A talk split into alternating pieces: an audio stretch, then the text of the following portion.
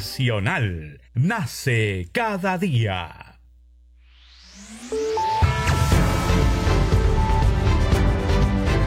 Congreso Radio presenta Al día con el Congreso. Una síntesis informativa del trabajo legislativo, de representación y de fiscalización del Parlamento Nacional. Una producción de la Oficina de Comunicaciones del Congreso de la República.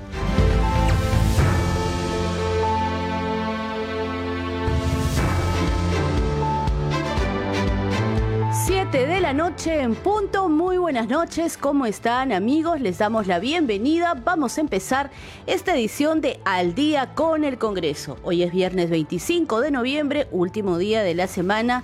Tenemos la completa información del Parlamento Nacional. Lo que sigue son nuestros titulares. El Pleno del Congreso sesionará mañana sábado 26 de noviembre desde las 4 de la tarde.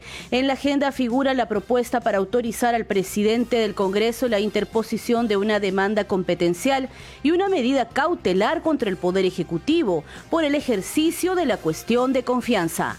En un mensaje al país, el presidente del Congreso, José William Zapata, manifestó que el rechazo de plano de la cuestión de confianza ha sido expresado por la mesa directiva en estricta aplicación de la atribución que le confiere el reglamento del Parlamento. El titular del legislativo afirmó que no existe la denegación fáctica de las cuestiones de confianza y que el jefe de Estado no puede atribuirse una interpretación contraria a lo que señala la Constitución y el reglamento del Congreso, porque hacerlo conllevaría a una disolución inconstitucional del Parlamento. Destacó que se usará las herramientas constitucionales para la defensa del Congreso y el Estado de Derecho. Mañana sábado sesionará de forma extraordinaria la Comisión de Presupuesto. En agenda se encuentra el debate y votación del predictamen del proyecto de ley de presupuesto del sector público para el año fiscal 2023. Y en el marco del Día Internacional de la Eliminación de la Violencia contra la Mujer, que se conmemora hoy viernes 25 de noviembre, el Congreso de la República impulsa la campaña La Ley te protege. Actuemos juntos para que se cumpla. Usted está escuchando al día con el Congreso.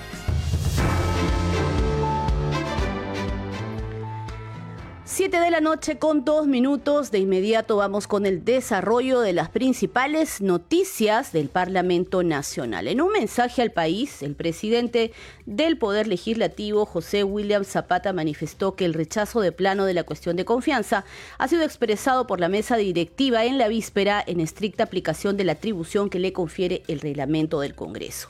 El titular del Legislativo también afirmó en este mensaje que el jefe de Estado no puede atribuirse una interpretación contraria a lo que señala la Constitución y el reglamento del Congreso, porque hacerlo conllevaría a una disolución inconstitucional del Parlamento. Vamos a ver el mensaje del presidente del Parlamento Nacional, José William Zapata.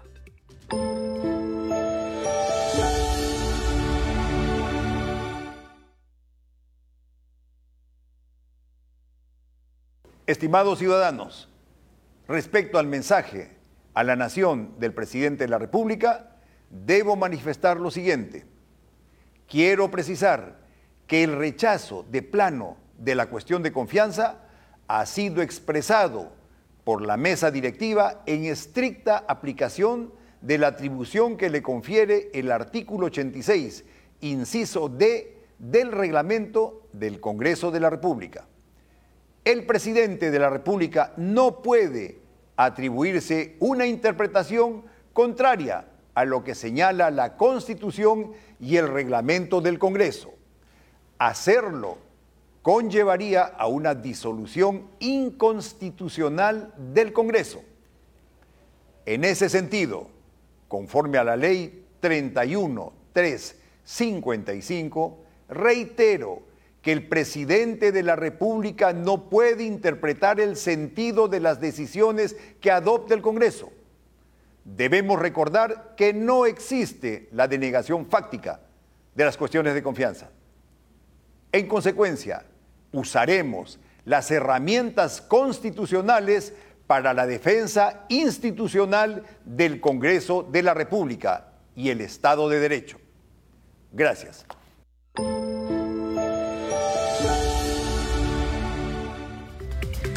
Teníamos ahí entonces el mensaje del presidente del Parlamento Nacional, José William Zapata. Fue eh, difundido el día de hoy. Pero vamos a continuar con más información. Son 7 de la noche con 5 minutos. La Junta de Portavoces acordó hoy por unanimidad que el Pleno del Congreso sesione mañana sábado 26 de noviembre desde las 4 de la tarde. Hay que informar que en la agenda de esta sesión plenaria figura la propuesta para autorizar al presidente del Congreso la interposición de una demanda competencial y una medida cautelar contra el Poder Ejecutivo por el ejercicio de la cuestión de confianza. Mañana sábado también sesionará de forma extraordinaria la Comisión de Presupuesto. Pero vamos a ampliar la información a esta hora con nuestro compañero Josman Valverde. Josman, adelante, muy buenas noches. Hola Perla, buenas noches. Efectivamente, conozcamos de inmediato las actividades previstas para mañana sábado, porque hay agenda para eh, mañana 26 de noviembre actividades que ya están previstas y publicadas en la agenda eh, del Parlamento. A las 10 de la mañana se inician los trabajos mañana sábado con la sesión de la Comisión de Presupuesto que va a continuar con el debate y la votación del predictamen que está recaído en el proyecto de ley del presupuesto del sector público para el año fiscal 2023. Eh, es, es este el tema que se va a continuar a las 10 de la mañana pero la misma comisión de presupuesto va a sesionar también a partir del mediodía a las 12, teniendo, luego de haber concluido con ese tema. Eh, para recibir al ministro de Economía y Finanzas, Kurt Burneo Farfán, y esto para conocer su opinión sobre diversos predictámenes antes de su debate y votación con respecto precisamente al tema que mencionábamos y el cual además, eh, Perla, como conocemos, está dentro de los plazos eh, legales y hay fecha también para las sesiones eh, plenarias que se van a desarrollar a fin de debatir y aprobar la ley de presupuesto, de equilibrio y también la ley de endeudamiento esta semana que viene. Son días entonces claves precisamente para ellos. Se han determinado tres días y por eso la Comisión de Presupuesto está agilizando con este tema y mañana estará teniendo esta continuidad de la sesión y muy aparte de la sesión en la cual se va a recibir al titular del MEF para conocer sus opiniones. Pero también a las 4 de la tarde hay sesión del Pleno del Congreso. Se ha convocado precisamente para ello una sesión que va a ser eh, encabezada por el presidente de este Poder del Estado, José Williams Zapata. En la agenda figura el tema de la demanda competencial y medida cautelar que la Junta de Portavoces en la sesión que ha eh, realizado hoy o que ha celebrado hoy eh, acordó incluir precisamente en la agenda del Pleno esta propuesta para autorizar al presidente del Congreso la interposición de una demanda competencial y una medida cautelar contra el Poder Ejecutivo por el ejercicio de la cuestión de confianza en contravención de la Constitución Política del Perú y las leyes, menoscabando las competencias exclusivas y excluyentes del Congreso de la República de acuerdo a lo dispuesto en el párrafo del artículo 108 del Código Procesal Constitucional. Eso es lo que figura en la agenda esta demanda competencial que se estará viendo mañana eh, por la tarde en eh, la sesión plenaria que se va a desarrollar precisamente en horas de la tarde. Vamos entonces, Perla, a estar muy pendientes de eh, esta información. Mañana, fin de semana, hay labores aquí en el Palacio Legislativo y estaremos conociendo los detalles también eh, siempre a través de nuestras eh, plataformas informativas. De esta manera eh, concluimos con esta agenda para mañana sábado. Vamos a retornar rápidamente contigo a Estudios Perla. Muy buenas noches, adelante. Sí, Josna, muchas gracias por esa información. Y solo destacar que mañana eh, se está convocando a esta sesión plenaria, mañana sábado 26 de noviembre, y esto por un acuerdo, por unanimidad de la Junta de Portavoces. Ya Josman Valverde nos ha brindado todos los detalles de esta agenda, que por cierto está publicada completa también en la página institucional, el portal web del Congreso de la República, donde, amigos oyentes, ustedes pueden tener mayor información sobre lo que mañana se abordará tanto en la sesión plenaria como en esta sesión de la Comisión de Presupuesto. Por cierto, sesión extraordinaria para ver las previas a lo que va a ser esta jornada de sesiones de la próxima semana en la que se debatirá y se aprobará la ley de presupuesto para el próximo año fiscal 2023. Y por cierto, la Junta de Portavoces del Congreso de la República decidió hoy por unanimidad autorizar al presidente del Poder Legislativo, José William Zapata, citar para este sábado a esta sesión plenaria con el objetivo de debatir la presentación de una demanda competencial y medida cautelar ante el Tribunal Constitucional por intromisión del Ejecutivo. Tenemos las reacciones en el Congreso en el siguiente informe de nuestro compañero Carlos Alvarado.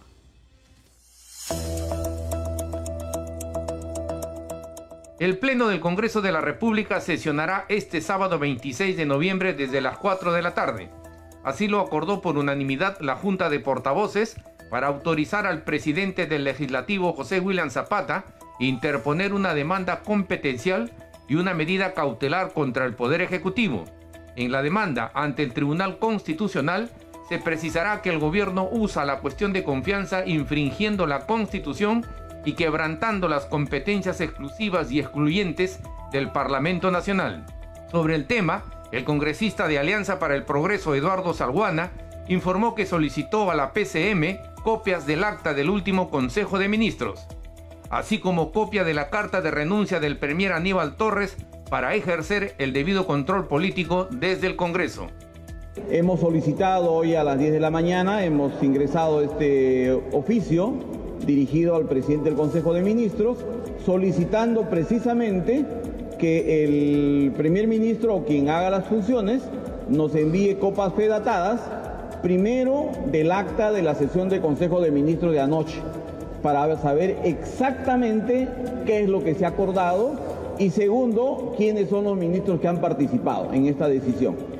Y segundo, estamos pidiendo también copia fedatada de la carta de renuncia del primer ministro.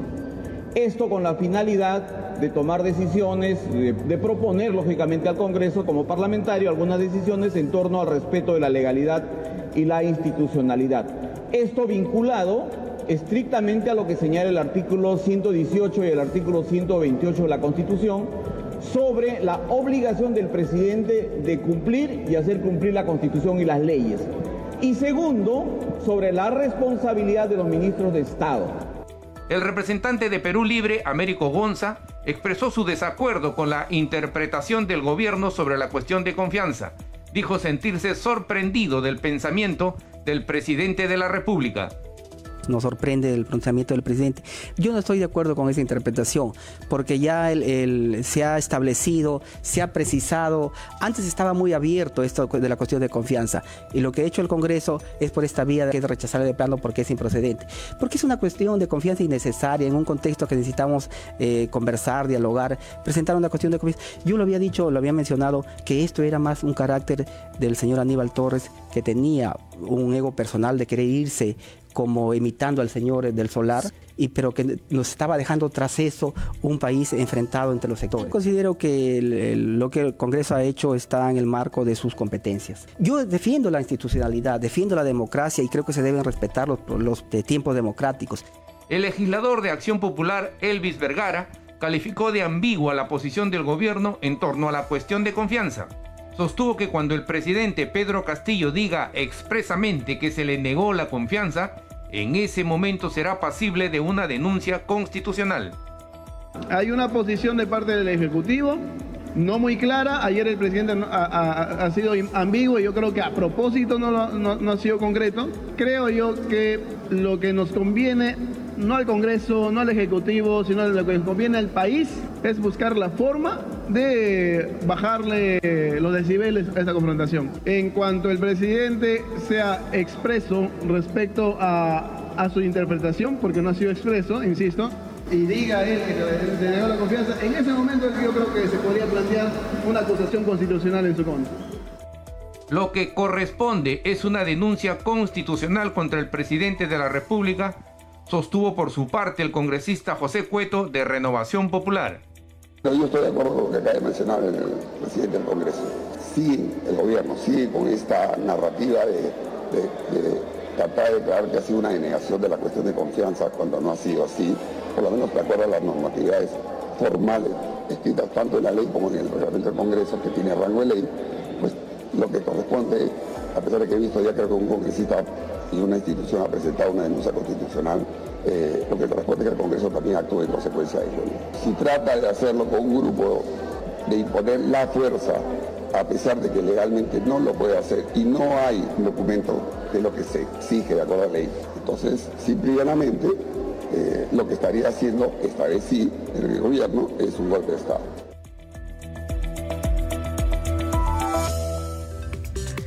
7 de la noche con 15 minutos y a través de un oficio enviado por Oficialía Mayor a los 129 despachos parlamentarios, el Congreso citó a las sesiones plenarias que se desarrollarán los días lunes 28, martes 29 y miércoles 30 del mes de noviembre a fin de debatir y aprobar los predictámenes de las leyes de presupuesto, endeudamiento y equilibrio financiero para el año fiscal 2023. Durante estas sesiones, el presidente de la Comisión de Presupuesto, José Luna Galvez, sustentará los predictámenes de las leyes en materia presupuestal. Los titulares de los pliegos presupuestales, ministros de Estado, presidentes del Poder Judicial, del Tribunal Constitucional, del Ministerio Público, Contraloría General de la República, Jurado Nacional de Elecciones y Defensoría del Pueblo, entre otros, harán la sustentación de sus respectivos requerimientos. Luego se iniciará el debate general a fin de elaborar los predictámenes de las leyes de presupuesto, endeudamiento y equilibrio financiero y remitir la autógrafa de ley al Poder Ejecutivo. Los congresistas han sido citados para las 9 de la mañana. Escuchemos al presidente de la Comisión de Presupuesto, José Luna Gálvez. Yo quiero decirles que estamos yendo bien y que darle las garantías al país de que la Comisión de Presupuesto va a actuar técnica y profesionalmente buscando el equilibrio financiero y asegurando que el presupuesto sea serio, sea coherente, consistente con ingresos y egresos. Tiene que ser generador de empleo. Si no genera empleo y se va en gastos de operación, estamos mal. Y tiene que ser descentralizado y tiene que mover la economía. tenemos un problema de desempleo y tenemos como herramienta el presupuesto público para solucionar el problema de desempleo y solucionar la demanda social.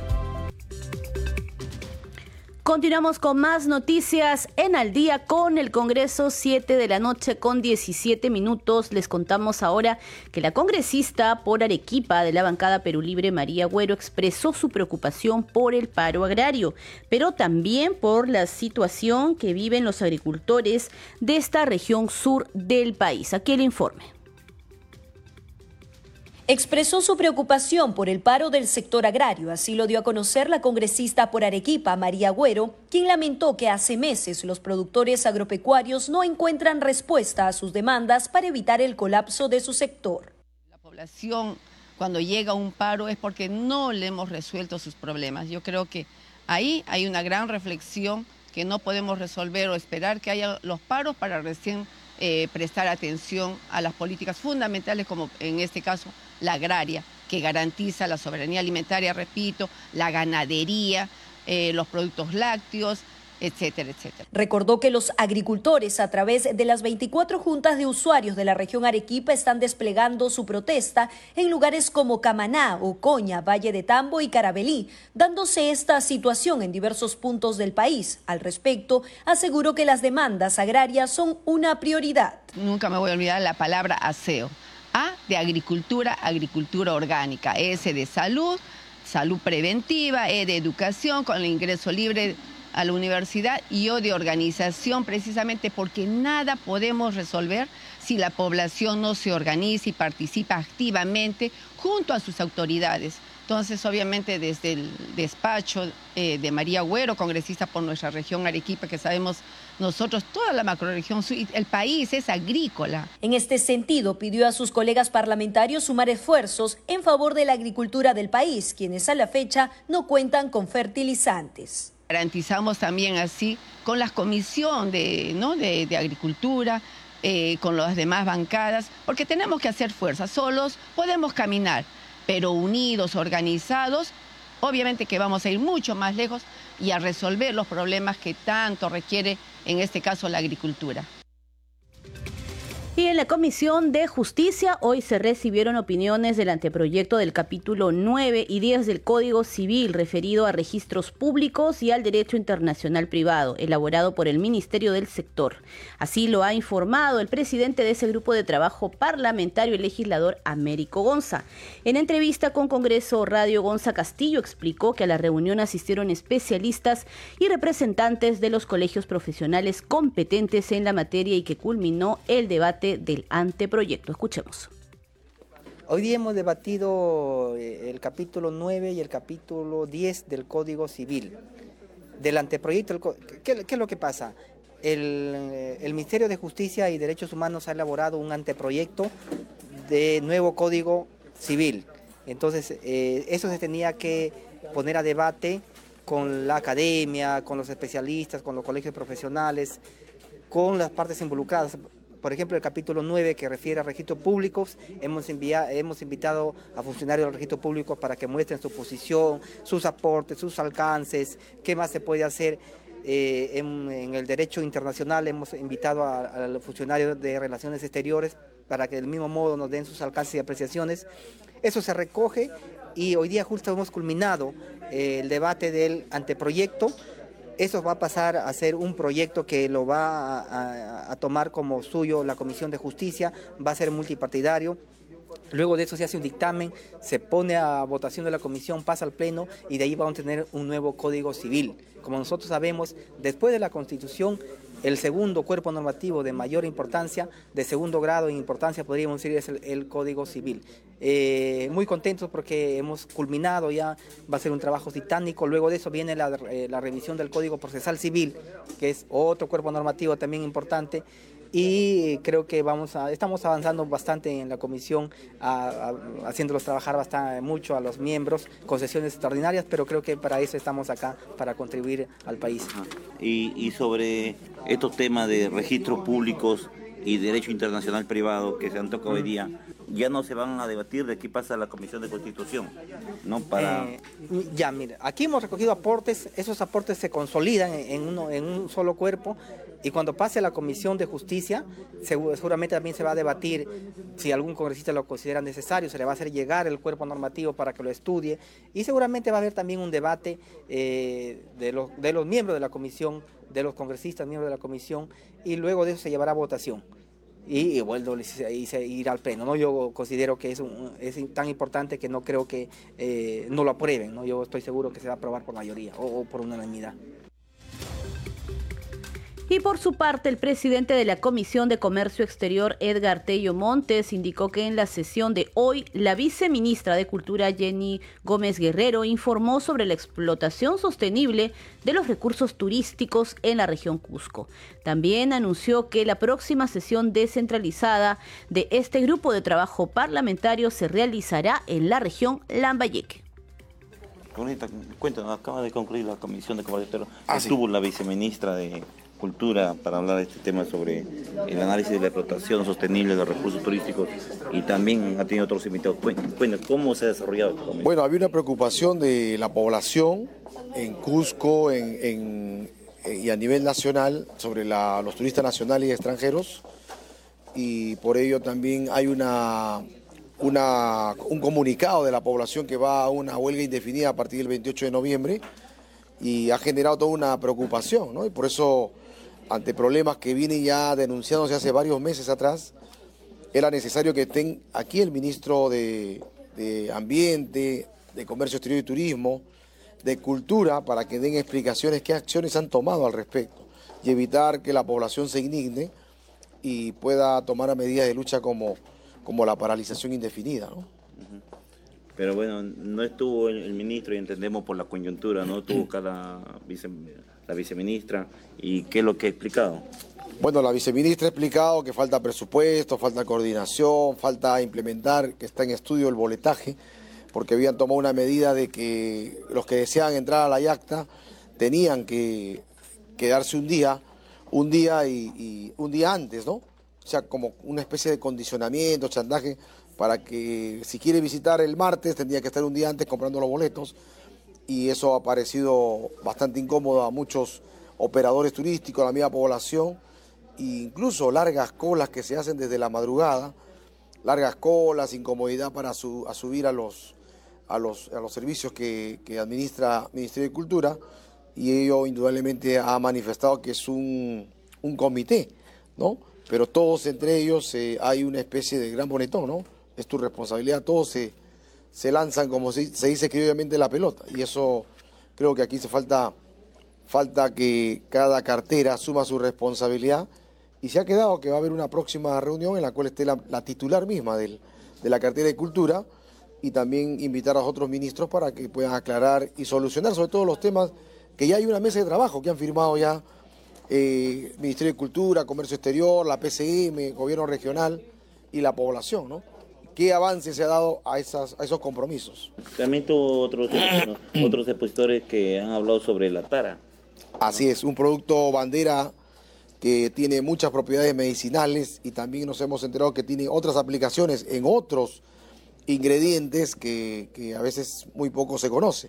Y a través de esta presencia, esta exposición, hemos conocido un poco más y en nuestra próxima sesión descentralizada que va a ser en Lambayeque, ya el señor agroexportador nos ha hecho la invitación para visitar también sus plantas agrícolas, sus plantas industriales y estaremos programando para que la Comisión de Comercio Exterior y Turismo esté en Lambayeque, en Chiclayo, en Olmos y podamos visitar el campo agrícola y la producción que tiene Tara y otros productos más. Muy bien, escuchábamos entonces al presidente de la Comisión de Comercio Exterior, Edgar Tello Montes, haciendo un balance de lo sucedido hoy en este grupo de trabajo parlamentario, así como también los temas que se abordaron. Siete de la noche con 26 minutos. Vamos a una breve pausa, pero ya regresamos con más información del Parlamento Nacional aquí en Al Día con el Congreso. Volvemos.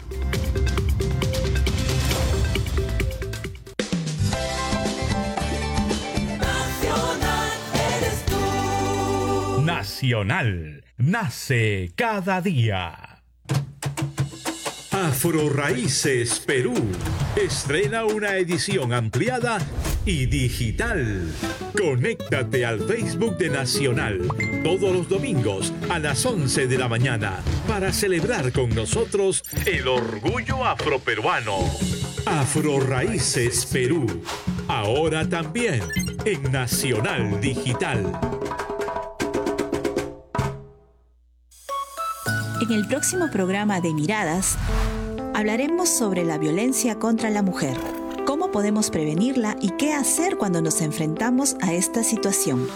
Pongamos un alto a este tipo de violencia ahora. Miradas, este sábado a las 9 de la mañana por Nacional.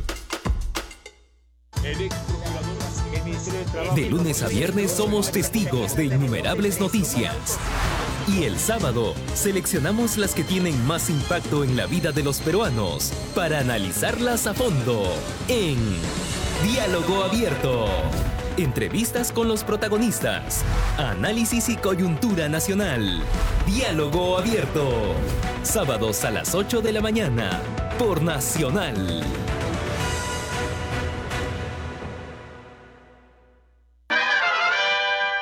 Este domingo en Universo Pop. Tenemos la tercera y última parte de nuestra serie de especiales sobre el anime. Este arte de los dibujos animados japoneses que nos trae locos y nos hace recordar esos años lindos que pasamos mirándolos hora tras hora en la televisión. Universo Pop con Crisólogo Cáceres. No se lo pierdan. No es un día cualquiera. Todo 25 de noviembre como hoy se celebra el Día Internacional de la Eliminación de la Violencia contra la Mujer. La fecha fue elegida en homenaje a la memoria de las hermanas Mirabal, tres icónicas activistas políticas de la República Dominicana. Este Día Internacional es además un llamado a la acción, un llamado a que todos unamos esfuerzos para erradicar completamente la violencia de género. Haz la diferencia. El tiempo de la igualdad es hoy.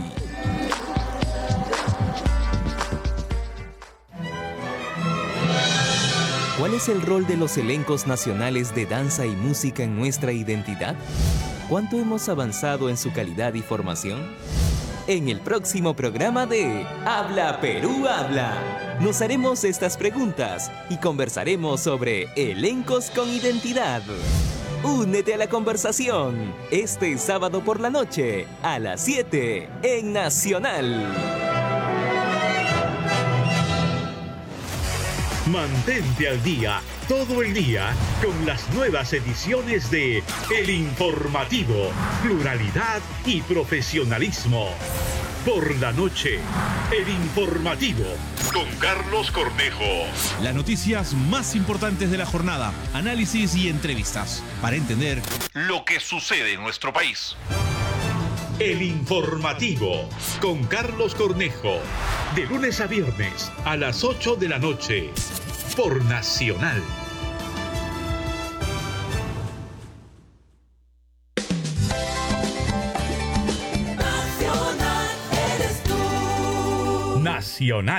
Nace cada día.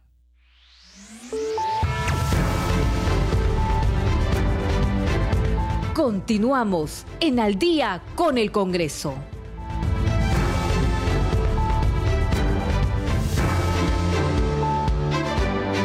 Buenas noches, bienvenidos una vez más al programa Al Día con el Congreso. 7 de la noche con 31 minutos. Les estamos acompañando en los controles Rafael Cifuentes, en la transmisión por Facebook Alberto Casas y en la conducción Perla Villanueva. Vamos con los titulares de este día.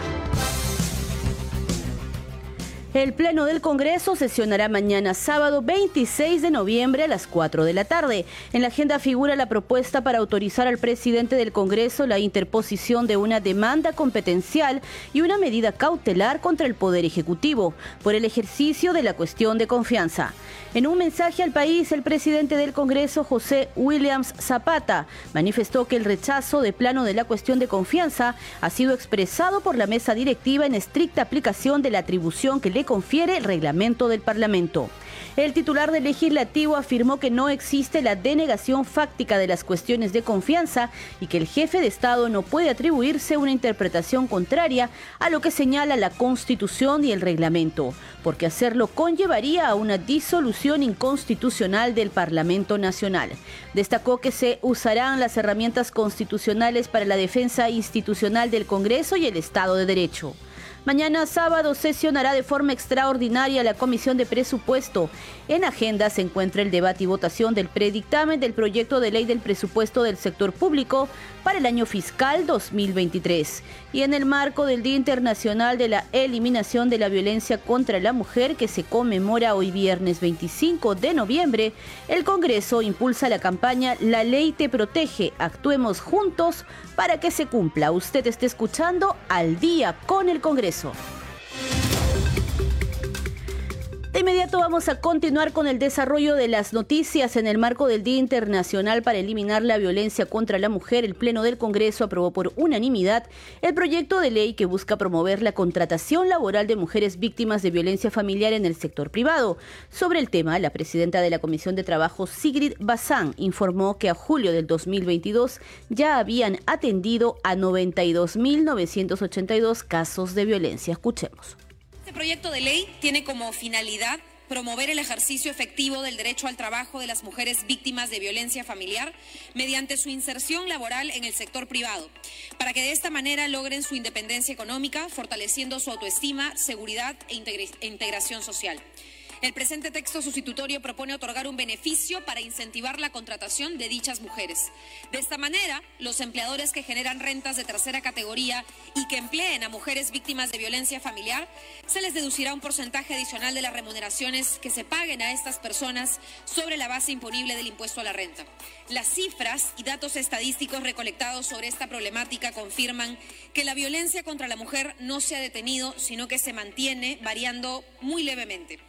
En efecto, y quisiera se pueda prestar especial atención a estas cifras, a julio del 2022, según datos del programa Aurora, los casos de violencia contra la mujer atendidos en los centros de emergencia mujer ya eran más del 50% en relación al año anterior, al año 2021. Esto es mientras que durante todo el 2021 se atendieron 163.797 casos Entre enero y julio del 2022 ya se habían atendido 92.982 casos por violencia. Consideramos, señor presidente, que la medida propuesta ayudará a combatir la violencia de género porque se brindará a las mujeres un empleo, lo que las dotará de recursos que les permitan desligarse económicamente de su agresor. Hoy es el Día Internacional de la Eliminación de la Violencia contra la Mujer y el Congreso de la República impulsa la campaña La Ley Te Protege, actuemos juntos para que se cumpla. El Parlamento Nacional ha aprobado las siguientes leyes recientemente para que las mujeres las puedan conocer. La ley 31.613 que promueve el acceso a la vivienda para las mujeres víctimas de violencia e incorpora otras instituciones públicas para asignar bienes inmuebles a los hogares de refugio temporal. La ley 31.621 que promueve servicios de protección temporal para víctimas de violencia familiar y sexual con la finalidad de prevenir y reducir el feminicidio y los índices de violencia. Esto es para conocimiento de la ciudadanía en general. Aquí el spot de la campaña. Eh, yo soy una de las tantas mujeres que sufrieron maltrato físico, psicológico. Mi pareja era una persona muy amorosa en primer principio, todo era color de rosa. Comenzamos de ahí las discusiones, comenzamos ahí a que él ya me comience a maltratar, a gritar, a pegar. Y como yo estaba enamorada de esa persona, me parecía algo normal hasta que un día decidí ya no soportar eso. A decidir porque veía a mis hijas reflejadas ese amor que yo les daba, él lo destruía.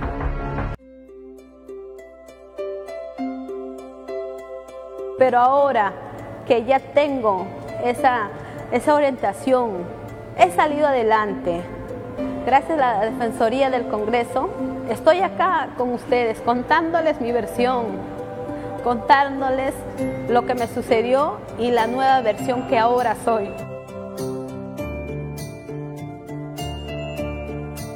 Gracias a la Defensoría del Congreso, ellos te brindan todo el apoyo emocional y también legal y así poder salir adelante.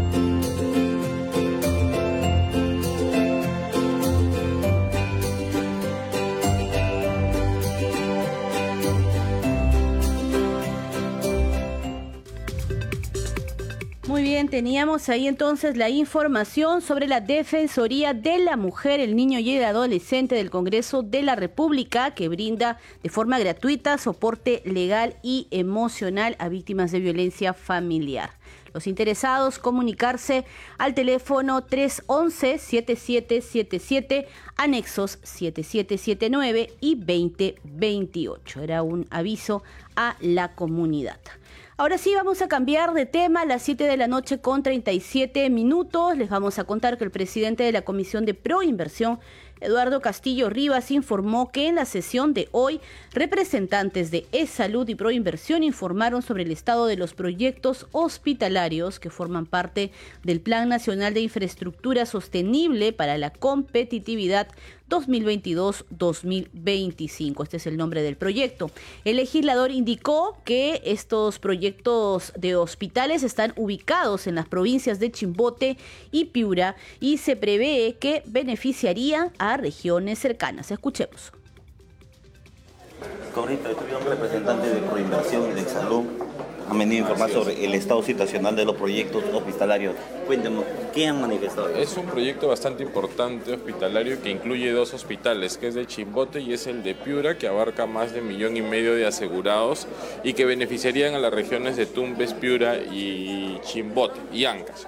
Entonces, el Salud ha enviado unas observaciones que ya deberían haber sido selladas, oleadas y sacramentadas en las fases anteriores. Eh, no entendemos por qué lo ha hecho en esta fase final, donde perjudicaría el proceso, porque según el cronograma esto se entregaría el primer trimestre del año que viene, pero con estas observaciones que ya debieron ser selladas en las etapas anteriores, me van a retrasar el proceso y probablemente cuando se corra el proceso de adjudicación se declare desierto por la inestabilidad que generaría la elaboración de esta adjudicación. Entonces nosotros hemos citado y vamos a ir a las instalaciones de salud el día lunes junto con Proinversión, el Congreso de la República, para monitorear, transparentar los acuerdos, las fechas y ver de qué manera podemos dar viabilidad a ese levantamiento de observaciones en el menor corto plazo posible. ¿Se sabe por qué no, no han presentado ellos a tiempo? Eh, eh, Proinversión argumenta de que sí se ha presentado y que sí se han levantado las observaciones correspondientes. Es salud, es una nueva gestión y entiendo, para eso nos citan, para ver de qué manera ellos pueden, porque no nos han sabido contestar por qué lo hacen ahora y no lo han hecho en su etapa indicada, ¿no? A pesar de que Proinversión nos ha dado las actas de que dicen de que sí han levantado las observaciones en la fase correspondiente. Ok, correcto. Dígame, ¿esta comisión va a tener sesiones descentralizadas también? Estamos saliendo, hemos salido a Tacna, hemos estado eh, la semana pasada en Arequipa, hemos estado en Sullana también eh, revisando un poco más el tema de obras paralizadas y ahora estamos ya viendo los proyectos eh, también que si bien es cierto no está en ejecución, el proceso tendría problemas, ¿no? porque nuestra finalidad es contribuir a la resolución de problemas como ente fiscalizador, como ente de representación, tratar de llegar, tratar de eh, eh, enlazar, ser bisagra entre las instituciones y poder darle viabilidad a los problemas. ¿no? Esa es nuestra misión como comisión especial. Si bien es cierto, no dictaminamos, no hacemos proyecto de ley, pero vamos a la cancha, llamamos solucionamos los problemas y, esa es nuestra contribución. ¿Se tiene previsto ya la agenda para la próxima sesión? La, eh, próxima es una mesa de trabajo y la, si estamos programando ir a Piura nuevamente, específicamente para ver este tema hospitalario. Y en otros temas les contamos que el parlamentario Alejandro Aguinaga de Fuerza Popular presentó el proyecto de ley que establece la composición y requisitos para integrar los directorios de las empresas públicas. Conozcamos los detalles de esta iniciativa legislativa en el informe de nuestra compañera Cecilia Malpartida. El directorio de una empresa es el órgano máximo de administración y es responsable de la definición de las principales políticas empresariales al interior de la empresa, así como el núcleo de referencia de la conducta de sus trabajadores. Por ello, resulta indispensable que se encuentren integrados por personas de probada capacidad técnica y profesional. Los requisitos para designar directores de las empresas de propiedad del Estado, de acuerdo con la normatividad vigente, son determinados por los perfiles de cada entidad estable y aprueba en sus documentos de gestión y que no necesariamente reflejan las necesidades reales de la empresa. Por ello, esa falta de especificación ha generado que en diferentes oportunidades se haya designado como directores de las empresas de propiedad del Estado bajo el ámbito de FONAFE a personas que no reúnen las calificaciones necesarias para desempeñar el cargo. Por esas razones, el congresista Alejandro Aguinaga presentó un proyecto de ley que busca impulsar la composición del directorio de las empresas de propiedad del Estado. Dicha gestión de directores debe estar orientada a la generación de valor de las empresas. Además, Además, el proyecto de ley resalta la necesidad de optimizar los recursos invertidos en la empresa, generando los mejores resultados en cuanto a eficiencia operativa, rentabilidad económica, responsabilidad social y desarrollo organizacional. Y en tanto, el congresista Alejandro Soto de la bancada Alianza para el Progreso propone a través de una iniciativa de ley modificar la norma para mejorar el turismo comunitario. Los detalles en el informe de nuestra compañera Angie Juárez. El congresista Alejandro Soto Reyes, integrante del grupo parlamentario Alianza para el Progreso, presentó el proyecto de ley 1953, el cual tiene como objetivo regular el turismo comunitario con la finalidad de promover una forma de turismo sostenible, organizado y proporcionado en el ámbito rural por las comunidades. Asimismo, dispone en su párrafo 3.1 que el desarrollo del turismo debe procurar la recuperación, conservación e integración del patrimonio cultural, natural y social, así como el uso responsable de los recursos turísticos, mejorando la calidad de vida de las poblaciones locales y fortaleciendo su desarrollo social, cultural, ambiental y económico. Como se sabe, nuestro país es rico en pasado histórico y cultural. Somos reconocidos por tener una de las civilizaciones más antiguas de América, Caral. Asimismo, contamos con numerosos vestigios arqueológicos que posicionan al Perú como uno de los principales destinos turísticos internacionales. En tal sentido, la presente iniciativa propone añadir al artículo 3 de la Ley 26.889 que el plan considere una especial atención a las actividades y proyectos vinculados al turismo comunitario. Y continúan las investigaciones del proyecto especial binacional Puyango Tumbes para esclarecer este caso por el que se sigue un proceso judicial. La nota es de André Vázquez. En la agenda de hoy se ha programado, señores congresistas, tratar la denuncia presentada en el programa periodístico Punto Final en su edición del 6 de noviembre del 2022 sobre presuntos actos de corrupción en el proyecto especial binacional Puyango Tumbes. Es así como la presidenta de la Comisión Especial Proyecto Puyango Tumbes, María del Pilar Cordero Jontay, anunció el caso que se viene investigando en el departamento de Tumbes, señalando que el exdirector ejecutivo del proyecto especial binacional Puyango Tumbes, Manuela Iba Castillo, debe brindar información exacta para esclarecer este caso que continúa un proceso judicial. Que efectivamente el suscrito ha participado en una entrevista en el citado programa dominical. Ello en vista de que eh, he venido desde el 2018 haciendo denuncias y no se ha encontrado hasta la actualidad eh, el apoyo, la intervención correspondiente. Asimismo, el exdirector ejecutivo del proyecto especial binacional Puyango Tumbes, Manuela Iba Castillo, señaló que ha realizado diversas denuncias de dicho caso y no ha obtenido respuesta alguna por parte de la Fiscalía. Me voy a mantener firme. Voy a empezar a difundir cuál es el requerimiento de acusación de las fiscales. Risible absolutamente. Así que la señora ministra se ha equivocado y claro, con los abogados estamos tratando ya de acopiar la información para proceder conforme corresponde, porque esto no lo voy a permitir. Y a las 7 de la noche con 46 minutos vamos con nuestra secuencia Congreso en redes. Congreso en redes. Bienvenidos a la secuencia Congreso en redes en la que vamos a dar cuenta sobre algunas de las publicaciones en el Twitter referidas al Parlamento Nacional. Empezamos con la publicación del presidente del Congreso, José Williams Zapata, quien comparte una fotografía en la que se lee La ley te protege, actuemos juntos para que se cumpla. Este es el nombre de la campaña que impulsa el Parlamento Nacional hoy 25 de noviembre, Día Internacional de la No Violencia contra la Mujer y acompaña el siguiente mensaje. Cada 25 de noviembre reafirmo mi compromiso de proteger a las víctimas y garantizar una sociedad libre de violencia. En el Día Internacional de la No Violencia contra la Mujer, seguimos trabajando por ellas y utiliza el hashtag La Ley Te Protege. Sobre el mismo tema, la parlamentaria Ruth Luque Ibarra también comparte el siguiente mensaje del bloque parlamentario por la igualdad y género hashtag 25 de noviembre. Unimos nuestras voces y le decimos no a la violencia por un país que garantice nuestro derecho a vivir libres, felices y seguras. Hashtag Día Internacional contra la Violencia. Y también se lee que en lo que va del año se han registrado 4.470 alertas por desaparición de niñas, adolescentes y mujeres lo que se traduce a un promedio de 15 desapariciones por día. La parlamentaria agrega Día Internacional de la Lucha contra la Violencia hacia la Mujer. Hashtag Vivas nos queremos. Seguimos con otra publicación más, esta vez de la cuenta oficial del Congreso del Perú.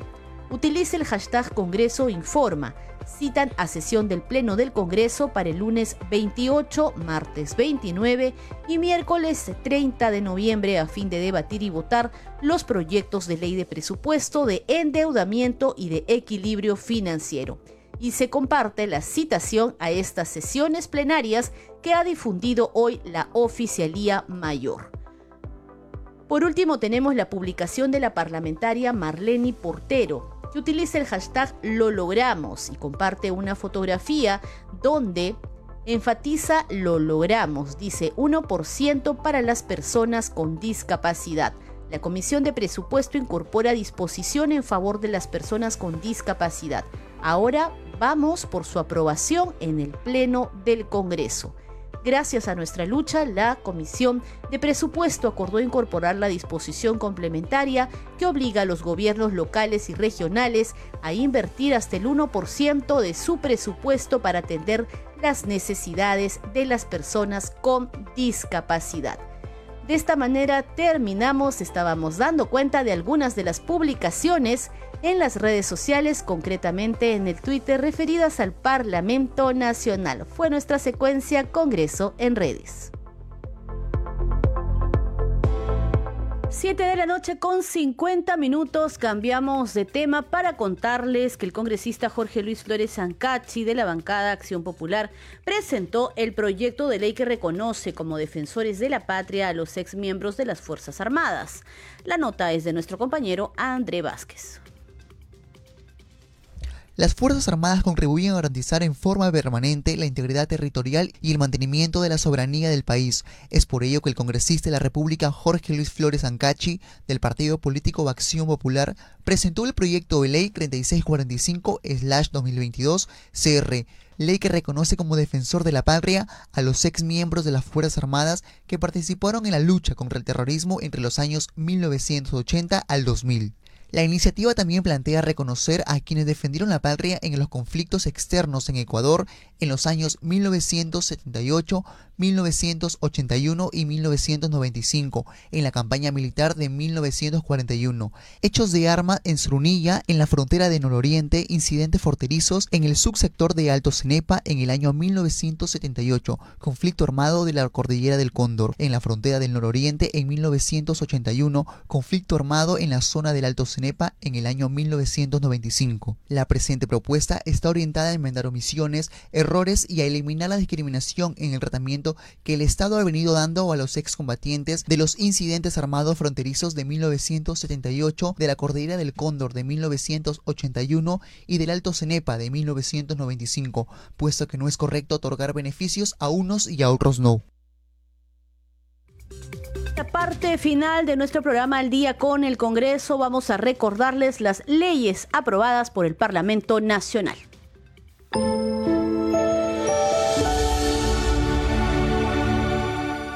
Congreso de la República recibió 141 propuestas legislativas del Poder Ejecutivo. Hasta la fecha se han aprobado y publicado el 34% de ellas.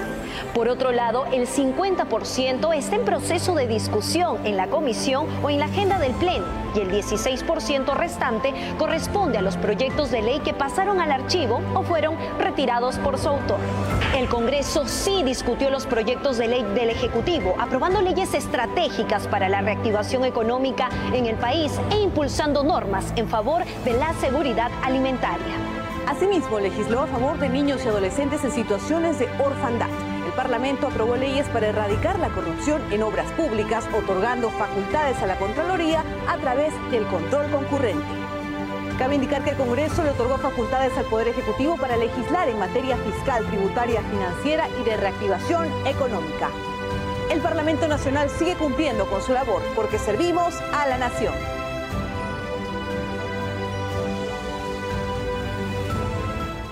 De la noche con 53 minutos de inmediato los titulares de cierre. El Pleno del Congreso sesionará mañana sábado 26 de noviembre a las 4 de la tarde. En la agenda figura la propuesta para autorizar al presidente del Congreso la interposición de una demanda competencial y una medida cautelar contra el Poder Ejecutivo por el ejercicio de la cuestión de confianza. En un mensaje al país, el presidente del Congreso, José William Zapata, manifestó que el rechazo de plano de la cuestión de confianza ha sido expresado por la mesa directiva en estricta de la atribución que le confiere el reglamento del Parlamento.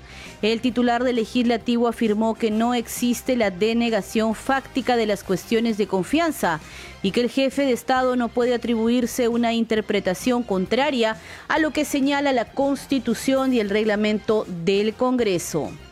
Mañana sábado sesionará de forma extraordinaria la Comisión de Presupuesto.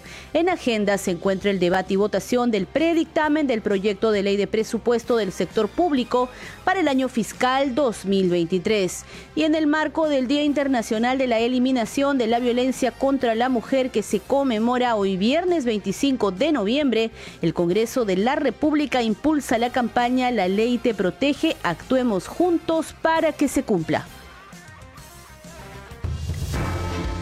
Hasta aquí hemos llegado con esta edición de hoy viernes de Al día con el Congreso de parte de todo el equipo de Congreso Radio. Muchas gracias por su compañía. Estuvieron con ustedes en los controles Rafael Cifuentes, en la transmisión vía Facebook Alberto Casas, en la unidad móvil Luis Escajadillo y en la conducción Perla Villanueva. Que tengan buen fin de semana. Nos vemos el lunes.